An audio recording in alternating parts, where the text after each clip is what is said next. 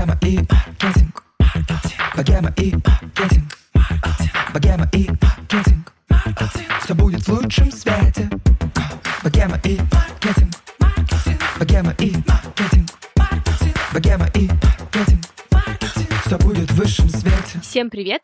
Это подкаст «Богема и маркетинг». Меня зовут Саша Рудко, и здесь мы обсуждаем все про бизнес, маркетинг и около маркетинговые темы. Подходит к концу третий сезон, Здесь мы обсуждаем мою студию подкастов «Богема», наши проблемы с нашими заказчиками в наших головах, а наши гости помогают нам во всем этом разобраться. Этот выпуск я решила посвятить всем, кто потерял работу во время кризиса или, возможно, у кого-то упали проекты. В общем, историй сейчас очень много. Почему мне показалось, что эта тема супер важная и актуальная сейчас? Потому что буквально вот вчера до записи у меня подружка потеряла работу и вместе с ней еще 300 человек прямо уволили. И в целом мы очень много сейчас слышим новостей, какие компании уходят, люди, правда, очень много теряют своих проектов, и это грустно, и все начинают себя переосмыслять, и мне кажется, вот в это такое нестабильное время очень важно за что-то закрепиться, и надеюсь, что этот выпуск сможет для кого-то стать таким островком стабильности и, может быть, даже какой-то надежды, может быть, что-то такое, кто-то что-то сегодня здесь услышит. Про все это, про поиск себя, вакансии, работы я решила поговорить сегодня с Катей Рудчик, HR директором коммуникационного агентства Setters. Кать, привет. Привет, привет. Всем привет, кто нас слушает.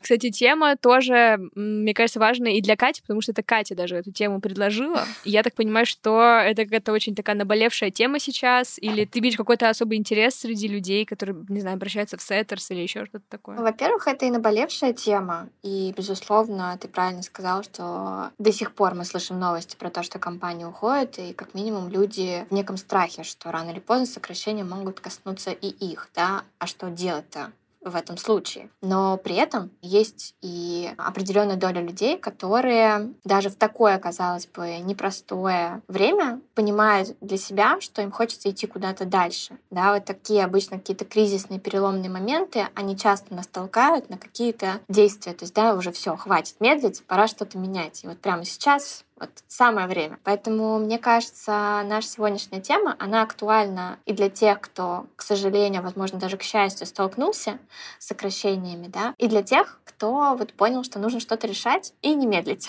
Слушай, а ты в целом заметила, что там после 24 числа как-то резко шквал сообщений начался, там, не знаю, резюме начали все отправлять и так далее. Было ли что-то такое у тебя заметно? Потому что я по нашей почте заметила. Нам прям очень много присылают всякие продюсеры, редакторы и так далее. Слушай, конкретно мы не заметили такого, ну, именно в агентстве. Ну, мне кажется, сеттерс у вас и так, наверное, всегда заявок много. Да, то есть у нас э, в целом картина осталась такой довольно штатной, но при этом многие мои знакомые из индустрии э, так или иначе столкнулись с такой ситуацией. И параллельно я же еще даю консультации карьерные, и я заметила, как увеличилось количество запросов как раз-таки на, не знаю, оценку резюме, на то, как искать сейчас работу, а есть ли смысл сейчас искать работу. То есть и немножко контекст самих запросов поменялся. То есть не так, что я хочу расти там куда-то, а вот именно, а есть ли смысл, и можете ли вы меня оценить? Вот так это я вижу. А ты вообще сама когда-нибудь теряла работу? Было ли у тебя такого? Я не сталкивалась конкретно с тем, чтобы меня уволили, но в своей жизни, в принципе, у меня было два серьезных места работы. Это предыдущее маленькое агентство и Сеттерс, по сути, вот это мои два таких классных периода. И э, с предыдущего места работы я приняла решение уйти сама спустя пять лет. И не скажу, что это было просто. Конечно, вот. я э, могу Да, понять. это очень тяжело приходить к решению уйти, тяжело прийти к решению поговорить, в принципе, с руководством об этом. Это всегда может быть неловко, несмотря на супер открытость, возможно, между тобой и руководством. Но нет, я не сталкивалась конкретно. Мне кажется, мы сегодня с тобой два разных представителя. Просто в предыдущий кризис в 2020 году, как мы слушатели знают, я потеряла работу как раз. И это как раз стало таким новым витком нахождения ага. себя. И я пришла так в подкасты. А у тебя немножко другой путь. И мне кажется, круто, что мы сегодня сможем, знаешь, да. так с разных сторон да, это да, все да. посмотреть. Я вообще хочу сегодня, наверное, разобрать разные аспекты поиска себя, по стратегии работы и, наверное, даже разобрать типичные ошибки, потому что раньше, когда я не была работодателем, мне как бы в целом было на это пофиг, я занималась только своим резюме. Но сейчас, когда тебе на поток может приходить разное количество резюме, я прям смотрю и думаю, господи, ну, чуваки, ну почему вы нормально не сделали? Да, да, да. Но надо начать, наверное, с базового. А, ты как раз сказала, что люди в кризис действительно переосмысляют себя и пытаются найти свое новое новое позиционирование, новую должность. И это у меня очень откликается, потому что в 2020 году было вот это вот стрёмное чувство, что ты хочешь что-то новое и не очень понимаешь, на что тебе претендовать. Не знаю, там, условно, я джуниор или уже middle, uh-huh. ну, условно. Или я хочу быть руководителем проекта или проект менеджером И это все вот вопросы, которые прям на меня навалились в тот момент. И я не знала, как правильно проанализировать себя, как правильно проанализировать uh-huh. свой опыт работы. Можешь ли ты вот на это сейчас сконцентрироваться, нам рассказать, чтобы люди вот прям после выпуска такие, так, я сейчас пойду и пойму, какой у меня опыт работы.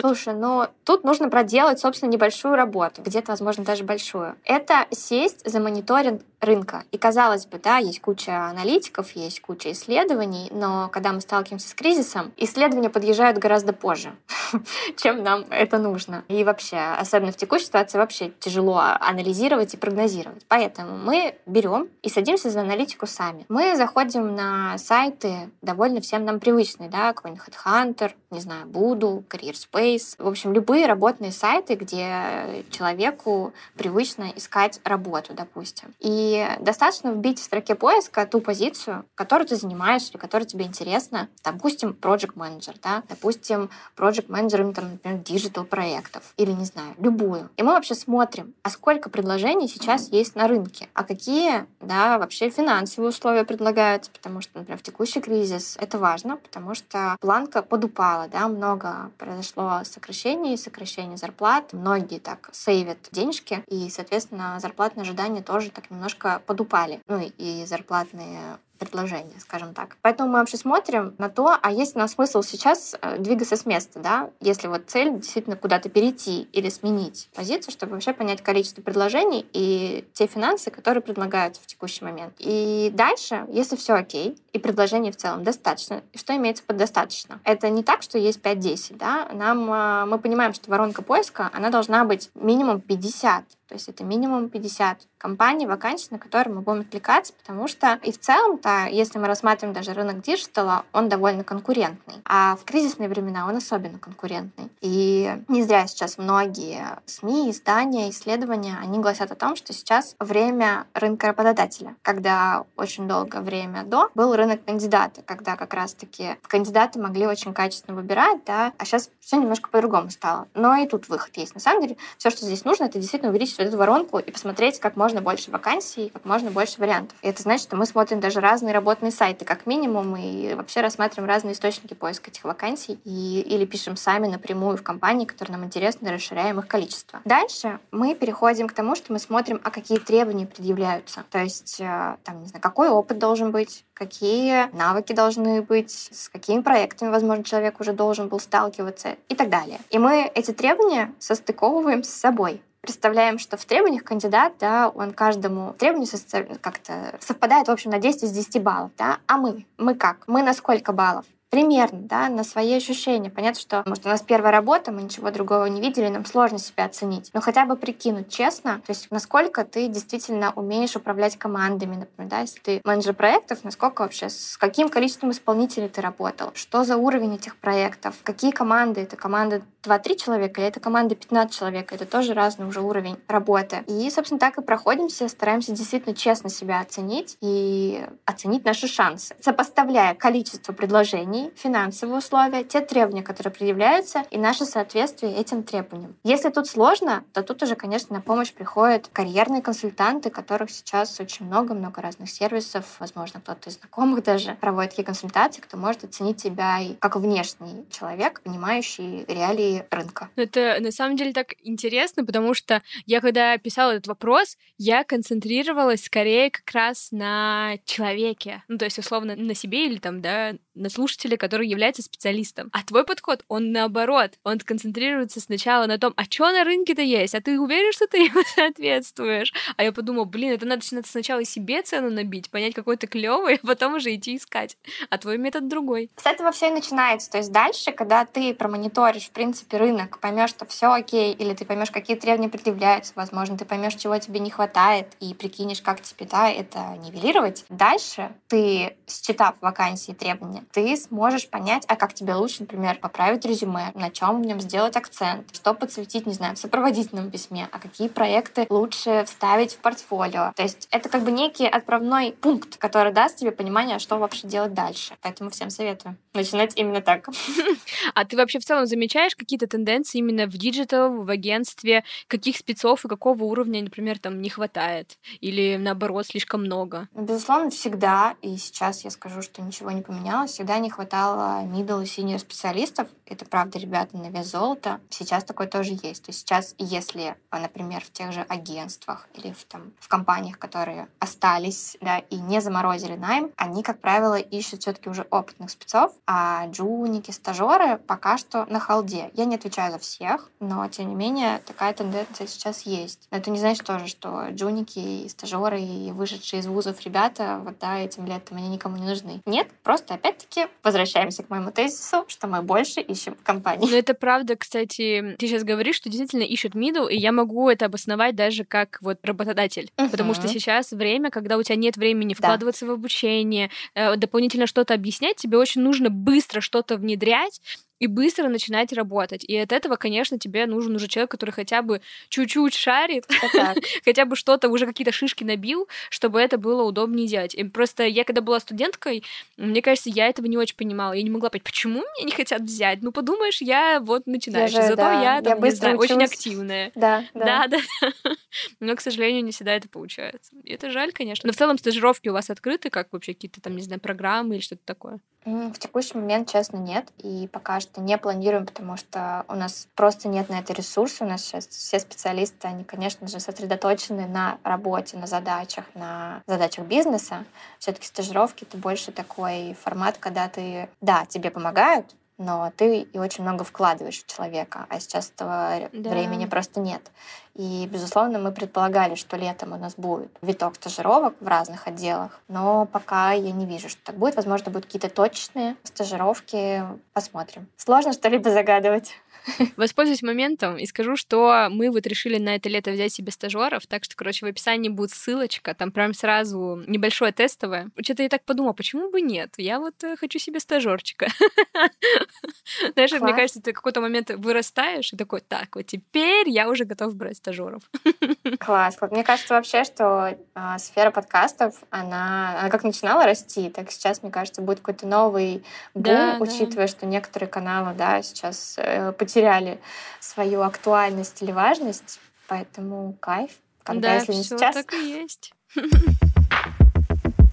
Слушай, в целом хочется еще поговорить про актуальные вакансии конкретно для тебя. Вот, например, я села и посмотрела, какие сейчас есть актуальные вакансии на рынке. Например, я пиарщик, но я вижу, что сейчас очень много ищут, не знаю, таргетологов в ВК. И вот нужно ли мне на это опираться и идти срочно, не знаю, проходить какие-то курсы по ВК, еще что-то такое делать, чтобы появлялся новый навык, который более востребован на данный момент на рынке? Честно, возможно, кого-то мой ответ разочарует, но я всегда советую исходить не из того, что а что сейчас, не знаю, популярно, да, а что сейчас в спросе, а что сейчас, не знаю, хорошо приносит денег. Я всегда все-таки советую возвращаться к вопросу, а что я хочу делать да, и уже искать этому применение и пытаться найти, даже если это, казалось бы, не очень востребовано. Да, безусловно, тут может быть некое противоречие, Катя, come on, ты сказала про мониторить рынок, но можно же, допустим, ты пиарщик. Пиарщики тоже, а пиарщик пиарщику рознь, у всех разные задачи в зависимости от компании, от ее масштаба и так далее. Если есть тяга к тому же таргетингу, пожалуйста. Сейчас, конечно же, то самое время, когда можно поучиться, тем более, что столько еще и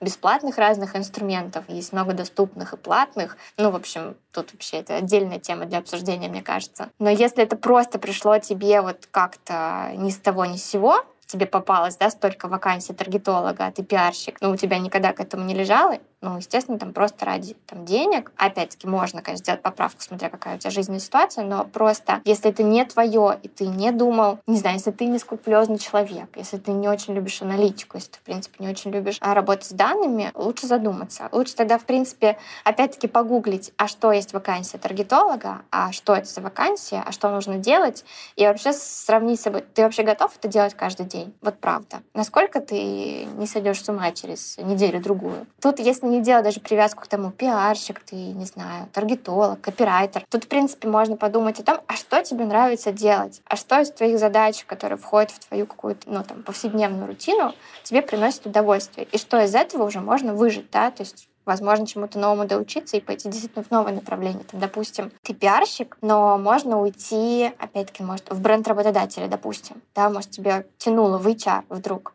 И как раз свой опыт пиара можно наложить очень хорошо на работу в HR-бренде. Тем более, что сейчас, учитывая, что да, многие гиганты, которые пылесосили рынок, ушли или там остановили свою деятельность, а российский бизнес, я думаю, сейчас все равно начнет работать в этом направлении еще усиленнее, еще больше биться за кадры. Несмотря на то, что, да, казалось бы, я сказала, что сейчас рынок работодателя, но, тем не менее, планку надо держать. Слушай, а в целом вот вы в агентстве цените больше людей, которые такие супер прокачанные в одном направлении или больше человека оркестра, или в целом это от вакансии, наверное, да, зависит? Понимаешь мой вопрос? В целом, потому что мне кажется, в мире digital людей оркестров очень много. Угу, да, я понимаю, безусловно, откуда у тебя этот вопрос. И правда, это зависит от позиции, и более того, это зависит часто еще от специфики самого места. Конкретно у нас, безусловно, классно, если, например, у того же проекта есть какой-то бэкграунд того, что однажды он был человеком-оркестром, и что-то из инструментов маркетинга он работал с ними ручками, да, а, потому что для него это более понятно дальше в работе, да, и как работать с исполнителями, которые будут стоять на этих инструментах и задачах. Но в то же самое время, мне кажется, все равно сейчас в агентствах, в крупном бизнесе идет более такая узкая специфика. То есть, что человек-оркестр — это классно, но скорее это определенные позиции. Опять-таки, это, возможно, где-то пиарщики, это бренд-маркетологи, да, маркетологи, собственно, но тоже все очень упирается в специфику рабочего места. Ну вот у нас, например, мы в студии мне кажется, периодически ценим людей оркестр, ну потому что мы маленький, условно назовем нас стартап модным словом и так далее. И в целом, мне кажется, как раз если ты идешь э, работать в стартап, будь да, готов к тому, что 100%. на самом деле уровень задач, их много, ты можешь периодически перерабатывать, и мне кажется, чаще работаешь в стартапе за идеи, потому что тебе нравится и так далее. Конечно,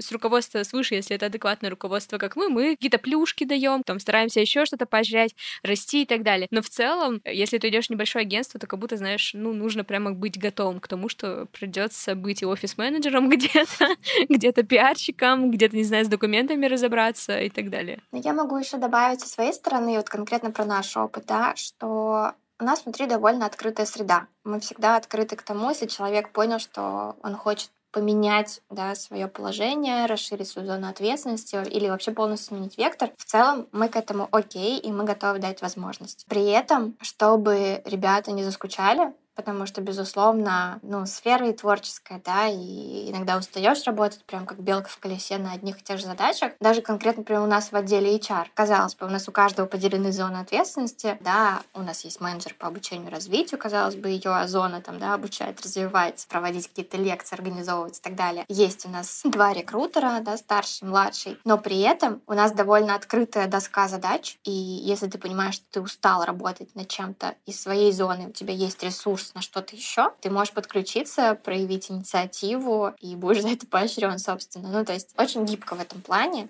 А, я только за, чтобы вот как раз-таки не было вот этого чувства, что все, я больше Застоя, не могу. да, какого-то. Угу. Да, угу. да. На самом деле вот у меня очень откликается, но вот когда мы говорим про не смену своей позиции в рамках одной студии, компании и так далее, а в рамках, например, вот что ты раньше был, опять же, извините, привожу примерно пиарщиках, потому что я сама была пиарщиком. Вот словно раньше ты был пиарщиком. И вот как бы случился кризис, и ты понимаешь, что как бы кажется, я перерос. Хочу вот что-то новое. Например, я хочу стать, не знаю, продюсером съемок. И вот что, какая здесь стратегия будет верной? Нужно как-то резко прыгать, сразу искать много проектов, набирать, уходить из пиарщиков или еще что-то такое. Просто тут же страх еще того, что да, окей, тебе хочется поменять деятельность, у тебя вроде какой-то уже есть опыт, но тем не менее, если ты меняешь там свою специализацию, ты теряешь деньги, Конечно. ты какой-то период времени зарабатываешь не ту комфортную сумму, которая была Конечно. раньше. Угу. И вот как здесь себя повести, да, опять же, в рамках не одной компании, а именно возможно, при выборе других. Тут ты абсолютно точно права, что это все равно будет некое понижение, ну, естественно, и должности, и понижение в плане финансов. Нужно быть к этому готовым, но можно себя немножко обезопасить. То есть если ситуация позволяет, ты можешь продолжать работать на своем текущем месте работы, да, может договориться как-то о какой-то полставке, да, о каком-то снижении там, может, часов, ну или, в общем, как-то открыто поговорить с руководством, или даже, может, подрасчитать свои силы и понять, что ты способен вообще еще пойти куда-то постажироваться, поассистировать, как раз-таки понабраться проектов опыта и уже шагнуть не тупо как стажер без какого-либо бэкграунда, а уже с каким-то, ну, небольшим опытом, например, на какую-нибудь джуновскую позицию, да, и уже окончательно расстаться со своим предыдущим местом работы и перейти на новое. Тут все равно тоже будет некий спад, то есть понятно, когда мы там условно какой-нибудь middle даже senior специалист, мы резко что-то меняем, мы не можем претендовать на позицию медла или сеньора. Как правило, это все равно идет позиция какая-то начальная, и тут будет спад по деньгам. Но, опять-таки, не забываем про то, что хорошо бы, в принципе, в течение всей своей жизни откладывать какую-то да, финансовую подушку, чтобы как раз-таки быть более свободным. Это, кстати, хороший совет. Быть свободным в плане каких-то своих выборов, где-то даже взять какой-нибудь, может, сабатикал, да, сейчас это уже становится каким-то модным веянием, где-то сменить полностью профессию, да, как раз-таки, чтобы у тебя были деньги на обучение, деньги на обеспечение себя, пока ты по-новому растешь, а дальше уже твой рост зависит от тебя самого, от твоей от твоей проактивности, будет неладно это слово. Слушай, я вот э, читаю одного как раз специалиста по финансам, и он как раз говорит, что у вас должна быть финансовая подушка на 6 месяцев. Это как классическая. Я такая думаю, господи, нифига себе. Прикинь, у тебя вот... Я еще просто... У меня, к сожалению, нет этой подушки, но я как представлю, что у меня эта подушка лежит без дела на 6 месяцев. Это, мне кажется, очень тяжелое чувство не устоять и не потратить. Мне кажется, ты еще как предприниматель на это смотришь. Типа, как да, это? Да, да, да нужно куда-то вложить, так, что я там еще могу открыть? Ты знаешь, и будет небольшой автоп. Как раз если мы заговорили немножко про финансы, про финансовую подушку, мне подружка на день рождения подарила очень классную книгу. Называется она «Любить читать» Светланы Шишкиной. Вот прям дисклеймер какой-то. Она в целом, когда мне подружка дарила, она сказала, слушай, я готова ее подарить любой девочке, сестре, младшей, старшей, не знаю, племяннице, тебе, подругам. Потому что она в целом про какую-то базу, что каждая девушка, вне зависимости, как она видит себя дальше, да, в счастливом браке или в карьере, или и там, и там, все равно нужно уметь считать деньги, нужно как-то откладывать, э, распоряжаться, в общем, финансами. В целом даже, да, есть люди, там просто есть очень классные тезисы, что есть люди, которые умеют очень много зарабатывать, но при этом в ноль, да, уходят полный, то есть они не умеют откладывать, не умеют тратить, то есть умение зарабатывать не равно умение распоряжаться деньгами. И вот эта книга, она очень классно тебе немножко так балансирует тебя. Слушай, звучит супер. Поэтому у кого еще нет финансовой подушки, тебе тоже. Пользуясь случаем, что мы с тобой по видео еще, вот она вот так выглядит. Да, там очень красивая розовая книга, ребят. С сердечками. Да. Возвращаясь к нашей теме, да. Возвращаемся к работе, извините. Да, то есть, допустим, ты действительно в состоянии, когда у тебя ну, нет этой финансовой подушки, или ты только оказался как раз-таки под сокращением, да, э, там, не знаю, может, тебя сократили зарплату как раз-таки, ты вообще еле выживаешь, то как вариант более, да, такой э, безопасный, это попробовать постажироваться где-то еще, не уходя пока в никуда. Вообще я никогда не советую уходить прям никуда. Это без финансовой подушки уж точно целом мы с тобой обсудили уже какое-то позиционирование себя, примерную стратегию, но вот еще хочется понять, окей, я иду на Headhunter, на Буду, на всякие там, не знаю, телеграм-каналы и так далее, но берем ли мы в расчет, что человек еще и сам отправляет вообще вот вакансии, резюме и так далее, и вообще вот, например, вы в агентстве приветствуете такие штуки? Какой вообще процент людей реально попадает так на работу? Честно скажу, я всегда советую действовать, опять-таки, мое нелюбимое слово, но действовать проактивно. То есть мы не просто смотрим какие-то вакансии, но мы для себя еще отдельно, например, выписываем компании, которые нам интересны, которые, про которые мы что-то слышали, которые нам попались на глаза, и чем-то они нас зацепили, но подходящей позиции нет, но можно воспользоваться еще лайфхаком, зайти на тот же Headhunter и найти эту компанию и посмотреть их архив вакансий. Возможно, можно увидеть, какие требования предъявляются и уже понять, на чем сделать акцент, возможно, в сопроводительном письме. Тут такой небольшой лайфхак. Но писать напрямую я рекомендую всегда. Есть вакансии, нет вакансии. Пишите, почему нет. Потому что, не знаю, самый худший сценарий тебе не ответят, да? Такой, скажем, нейтральный сценарий, когда тебе скажут, сори, действительно, вакансий нет, но, возможно, тебе дадут фидбэк. Или, возможно, ты попадешь в базу кандидатов, и как только позиция появится, как правило, к базе кандидатов в первую очередь обращаются по разным причинам. Это тупо дешевле, быстрее и так далее. Да, это уже теплый контакт. В лучшем случае окажется так, что да, класс, может, вакансия планировала открываться, или там настолько человек понравился, что да, давайте возьмем его там даже, может, на какую-нибудь стажировку или там на тестовый период, на проектный формат. Но тем не менее, то есть как бы ничего хуже не случится. то есть, да, это только увеличит шансы. И да, база кандидатов существует, да, так попадают на работу тоже. Это не какая-то массовая, конечно, история, но тем не менее это работает. И у нас тоже было такое, что писали очень классные ребята. Они рассказывали о себе, говорили, что да, я понимаю, что подходящей вакансии нет, но если будет актуально, готов поработать с вами в разных форматах. Были ребята, которые писали нам по поводу стажировок, то есть, да, там мы нигде не оглашали, что у нас открыты какие-то программы, но тем не менее человек настолько классно себя подавал, настолько, не знаю, искренне говорил о своей мотивации, что мы старались найти под него место и уделить ему время, и такие ребята тоже потом попадали в команду. Поэтому, конечно, да. Но вообще вот тут как раз хочется еще поговорить про инициативу, но инициативу, не знаю, наказуемую, скажем так. Потому что в целом, вот я расскажу тебе пример. К нам недавно постучался человек, хотел на вакансию продюсер, продюсер подкастов. Но его сообщение сопроводительное начиналось со следующих слов. «Я как раненый носорог ищу работу. О, и что я там представила. еще. Мгм. И мне в целом вот этих вот этого сообщения, вот Да, этого да. первого куска я даже дальше читать не смогла, потому что подумала, ну, господи, если этот человек так напишет моим гостям, то это будет too much. Конечно, если этот человек сейчас слушает наш подкаст, прошу прощения, но это правда было очень забавно. Как этого не допустить? Почему? Мне казалось, люди уже знают все про деловую коммуникацию. Почему? Почему они так пишут? Тебе просто кажется. Все очень просто.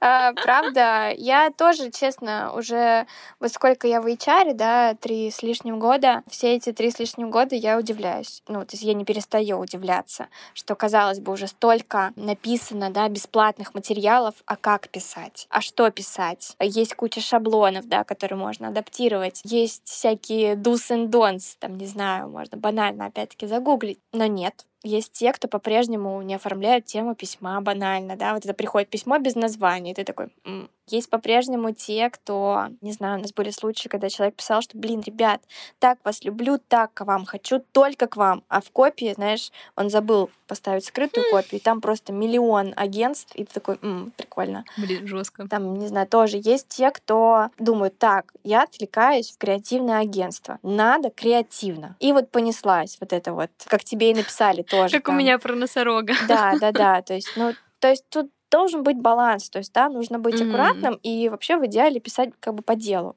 То есть ты можешь скреативить, ты можешь, там, не знаю, сделать какую-то там, условно, презу, да даже с там каким-то своим языком написать, но не забыть, что должна быть не только вода какая-то в письме, а все таки конкретика. Ты кто такой, да, то есть какая у тебя позиция, на какую позицию ты откликаешься и почему, и в чем твоя мотивация, то есть, да, в чем мы можем быть друг другу полезны. Не забыть про эти моменты, а дальше уже окей. И про оформление темы письма, пожалуйста. Ну, это, кстати, на самом деле, правда важно говорить, что ты не только можешь взять, а что ты можешь дать. Да, да. Вот я, как человек, который, опять же, дает теперь работу, вообще по-другому начала смотреть на то, как принимаются люди на работу, почему это все устроено так или иначе. И сейчас э, я понимаю, что вообще-то, когда ты берешь человека на работу, он условно тебе в бизнесе должен делать деньги. Конечно. Ну, то есть забирать на себя какой-то пласт работы такой, что позволяет тебе там дальше зарабатывать, делать деньги и так далее. И мне кажется, что люди, которые чаще всего, и я, мне кажется, в том числе, это тоже не осознавала в какой-то момент, до меня это как бы не донесли, я вот этих всех параллелей не видела. И только сейчас, будучи предпринимателем,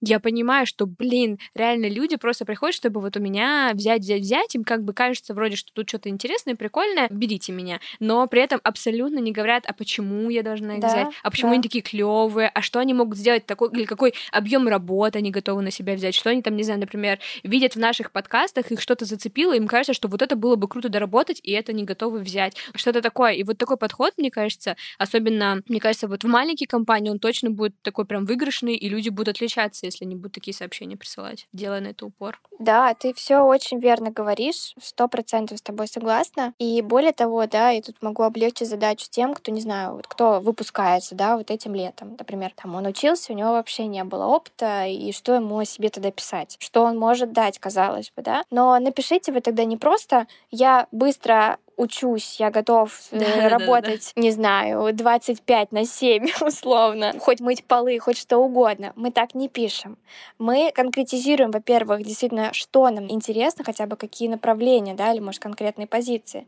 Мы пишем почему, то есть, да, мы объясняем, то есть, зачем нам это нужно. В общем, мы обозначаем свою цель в любом случае, а не так, что мы готовы делать все, что угодно. Вот я просто ваш фанат, пожалуйста, возьмите. И говоря о своих качествах, что там я быстро учусь, да приведите примеры. Там, не знаю, может, у вас красный диплом, диплом, а может, вы были старостой группы, да, что вы, в принципе, лидер сам по себе. Может, вы что-то в рамках учебы закрывали, какие-то проекты. Может, вы, правда, быстро учитесь, знаете какие-то языки, может, сами что-то проходили параллельно, может, в принципе, у вас тяга там к обучению. Приведите примеры. Даже если вы говорите о чем-то банальном, там, я быстро учусь, я коммуникабельный, ответственный, тоже конкретизируйте, что для вас коммуникабельность, что для вас ответственность, действительно, что вы на себя готовы взять, и вы уже будете гораздо выигрышнее на фоне большого числа числа других кандидатов. А еще хочу рассказать историю. Я просто выложила историю про носорога к себе в Инстаграм в сторис. Видишь, как ты на него обратила внимание? Все равно. Да, да, я обратила, но я, я э, понимаю, открыла да. резюме просто ради приличия. Знаешь, я подумала, блин, я всем показала уже это письмо, думаю, ну надо открыть, вдруг я ошибаюсь. Вдруг я, правда, очень сильно ошибаюсь. Но посмотрела резюме и вообще не ошиблась, подумала. Мне написала коллега из другой студии, что как-то им во время как раз приема на работу человек в сопровождении этом письме написал, слушайте, я уже даже с ноунеймами готов работать, возьмите, Вау. пожалуйста. И я подумала, вот этот заход. Это, знаешь, э, кандидат начал тебя абьюзить еще до того, как вы с ним вообще вступили да, в коммуникацию. Да, да, это неприятно. Согласна. Так что, короче, ребят, такой подход точно не нужно использовать. И вроде бы казалось, господи, ну это же элементарно, ну как такое можно написать вообще? Все возможно в этой жизни, как показывает практика. Давай, наверное, отсюда как раз поговорим про резюме. В целом мы уже начали затрагивать какие-то моменты, и действительно можно послушать кучу, вообще, мне кажется, и выпусков в подкастах про резюме, как правильно его составлять и так далее. Поэтому тут я, наверное, хочу сконцентрироваться именно на ошибках. Вот те ошибки, которые тебя прям бесят. Вот ты такая, господи, ну почему люди их прям из резюме в резюме делают? Вот какие-то, не знаю, там топ-3 вот твоих самые бесячие ошибки. На самом деле не знаю, знаешь ты или нет, мы же от Centers Education выпустили классный продукт как раз-таки про резюме, про портфолио, про какие-то ошибки, про сопроводительное. В общем, такой прям классный путеводитель. И там как раз разбирали, поэтому мне есть что тебе ответить. Ура! На самом деле типичные ошибки — это когда резюме нерелевантно позиции, на которые человек отвлекается. Допустим, отвлекается на, ну пусть на проектного менеджера, а в резюме у него офис-менеджер, допустим. Вот вообще, да? То есть, допустим, даже если он откликается на стажировку, все равно постарайтесь, уделите 10-15 минут и сделайте резюме хотя бы немного на релевантном позиции. Укажите каких-то своих сильных, мягких сторонах в таком случае, да, укажите о своих каких-то организаторских способностях, возможно, о том, как вы знаете индустрию, в принципе, если знаете, должны знать, скорее всего. Это одно, это такая довольно частая ошибка. Второе — это когда полная неразбериха в плане опыта. То есть, знаешь, опять-таки, нерелевантно. То есть, что значит нерелевантно? Тут поработал, не знаю, кассиром, тут поработал пиарщиком, тут же поработал таргетологом. В общем, полная сборная солянка. Но выделите вы то, что наиболее да, относится к той позиции, которую рассматриваете, опять-таки. Затем Самая типичная ошибка, которая встречается в 95% резюме, это когда мы просто копировали из должностной инструкции и вставили в резюме. Вот просто как там планирование проекта, а что значит планирование проекта? А где вы это делали? Ну, вы же можете раскрыть, у вас же, не знаю, нет какого-то ограничения, на самом деле, по символам. Ну, то есть оно, конечно же, фактически есть, тоже резюме должно быть там желательно не более двух страниц. Но если вы уберете все нерелевантное, у вас прекрасно появится много места, чтобы развернуться и рассказать чуть шире своим языком, да, а не просто копировать, ставить. И мой совет всегда еще подходить к описанию своих задач на местах работы не просто как бы исходя из функций, да. Я делаю делала это, я делал то, я участвовал это, или вот это вот я принимала участие в проекте. какое участие, что конкретно ты делала, что за проект, не знаю. В идеале, чтобы не оставалось вот этих вот куча вытекающих вопросов. И поэтому лучше задавать себе вопрос самого себя, контролировать, описывая задачи. Я это делал, чтобы что? То есть, да, зачем? И как раз ты опишешь и свой какой-то функционал, то есть свою какую-то зону ответственности и роль. И в то же самое время ты можешь сразу перевалить к результатам, которые тоже очень ждут во всех этих резюме, казалось бы, тоже, да. Я студент, я только выпустился. Какие у меня, черт возьми, могут быть результаты? Но, опять-таки, расскажите про какой-то учебный проект, расскажите про стажировку, и даже результатом предыдущей стажировки будет какая-то похвала со стороны руководства. Да, рекомендация, кстати, тоже ведь дают. Конечно. Тут важно просто немножко поднапрячь голову, как говорится. Э, я хочу сделать тут небольшую ремарку. Если слушатели слышат какие-то звуки на фоне, то у Кати просто проснулся ребенок. Да, простите, пожалуйста. Поэтому ничего страшного. Меня, по крайней мере, что удивило вот в ошибках, людей, которые отправляли нам на вакансию, вот на того же продюсера. Вот я прям услышала, что действительно нам отправляли там, не знаю, аудиомонтажеры на вакансию продюсера. И ты думаешь, господи, зачем? Мы не искали аудиомонтажера, мы искали продюсера. Или еще вот у нас такое было, что там указывается ссылка на резюме, ссылка на ссылку, и начинается, там что-то не открывается. И как бы мне, например, два раза, окей, я перешла по ссылкам, что-то не открылось, и все, я лично не буду сидеть и пытаться там, не знаю, достучаться до человека Конечно. и делать так, чтобы как-то мне каким-то образом открылось это все. Потому что я сразу понимаю, что человек абсолютно даже не попытался упростить мне жизнь. А моя задача как работодателя — упростить себе жизнь. Да. А он вообще сделал все наоборот. Я думаю, так, ну в целом с этим человеком можно и дальше не коммуницировать. Это правда. Прекрасно понимаю твою боль. Сто процентов.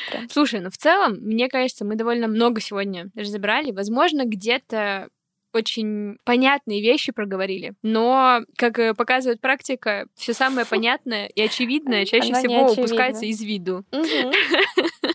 Ох, ну, наверное, в конце давай какой-то дадим совет, что, там, не знаю, людям нужно написать такого в сопроводительном письме, чтобы прям вот завлечь, вот прям, не знаю, как выглядит вот это вот идеальное сопроводительное письмо, и, возможно, даже у тебя резюме какое-то корявое, и ссылки не открылись, но иногда бывает действительно случаи, когда вот это письмо, оно прям так тебе нравится, ты думаешь, блин, круто, берем или там созваниваемся с этим человеком, вот какое оно должно быть? Я тут скажу, дам два совета. Это первое, опять-таки, не просто говорите, какой вы прекрасный, что вы там умеете, просто вот первое, да, что пришло в голову, а просто правда. Посмотрите, что хочет увидеть работодатель, что он пишет в вакансии, что он хотел бы видеть, да. Бывают еще в самих вакансиях такие проверочные какие-то требования серии.